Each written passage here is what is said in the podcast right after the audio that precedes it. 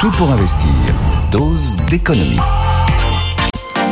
C'est l'heure de votre dose d'économie du lundi au vendredi dans cette émission. Nicolas s'attaque à un sujet. Bonjour Nicolas. Bonjour. Aujourd'hui, c'est un nouveau combat politique. Nous allons parler de l'ultra fast fashion. hein.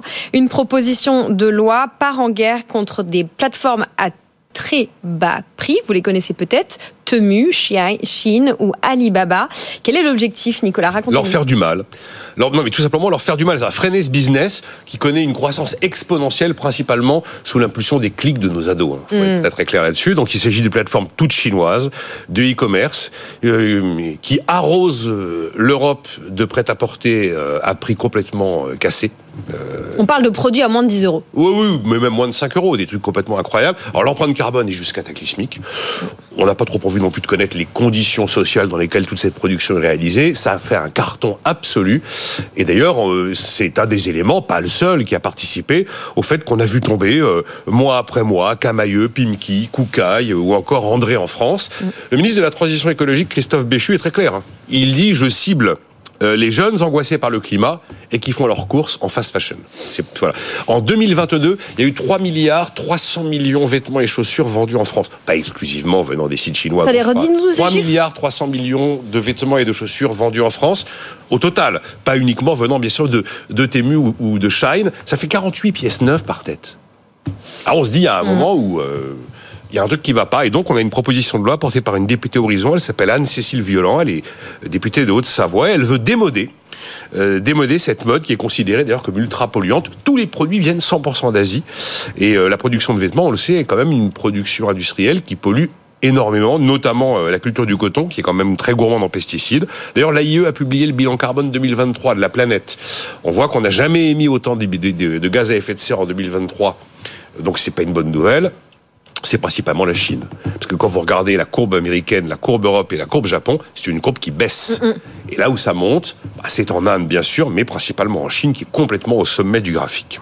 Voilà, le clic de nos ados, euh, qui serait à l'origine de l'enfer du mal, clic de nos ados cautionné par euh, vous, nous, parents. hein. Alors comment la loi euh, compte s'y prendre Alors, pour ralentir, ralentir? C'est là où je suis un peu perplexe, parce que je comprends très très bien l'esprit de ce texte, mais après il faut des outils techniques.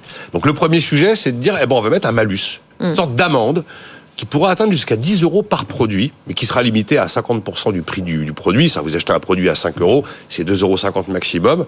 Alors je sais pas trop comment on va s'y prendre. Et c'est le consommateur. hein, qui on, on veut taper le consommateur au portefeuille. Il n'y a aucun problème là-dessus. Pour le dissuader d'aller acheter sur ce genre de site. Et ben maintenant, il va falloir trouver le bon outil. Comment va-t-on faire? On verra. Ensuite, euh, la proposition de loi veut aussi On va pas aller jusqu'à interdire, mais encadrer la publicité de ces plateformes. Alors c'est un peu l'idée de ressusciter l'esprit des lois E20 avec des messages. euh, N'achetez pas 25 trucs dont vous n'avez pas besoin. euh, Arrêtez de jeter vos produits et vos vêtements. Enfin, un peu le côté pédago.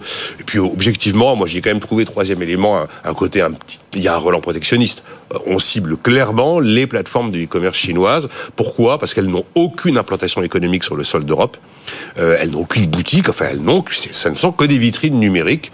Et d'ailleurs, la loi, la proposition de de loi prévoit éventuellement un bonus cette fois-ci pour les enseignes installées en France avec des boutiques qui euh, auraient des politiques commerciales et de production vertueuses, développement durable. Donc fondamentalement, avec ce texte, on voit que l'ambition des élus, eh c'est de de faire comprendre à ceux qui euh, utilisent ce type de plateforme qu'on peut pas euh, aimer la planète, sauver la planète du matin au soir, tout en, tout, en- tout en cliquant du matin au soir pour acheter des, des, des saloperies à moins de 2 euros. Il y a un moment, il faut être cohérent. C'est un peu, mais c'est un sujet qu'on retrouve dans, dans tous nos débats. C'est exactement la crise agricole. On avait plein de Français qui étaient euh, en soutien actif pour les agriculteurs, mais qui refusent d'aller payer le prix du produit de ces agriculteurs lorsqu'ils font leurs courses. Voilà. Aujourd'hui, Christophe Béchu organise, je sais pas ce que ça va donner, un événement qu'il a intitulé l'Ultra Fast Fashion à la mode durable. Et donc, il réunit les acteurs du monde de la mode, il réunit des chercheurs, il réunit euh, des associations. Donc voilà, nouveau combat politique. Nouveau combat politique qu'on suivra, la France qui cible la fast fashion et puis quelque part aussi euh, ces entreprises chinoises qui sont derrière. derrière. Merci Nicolas Dose.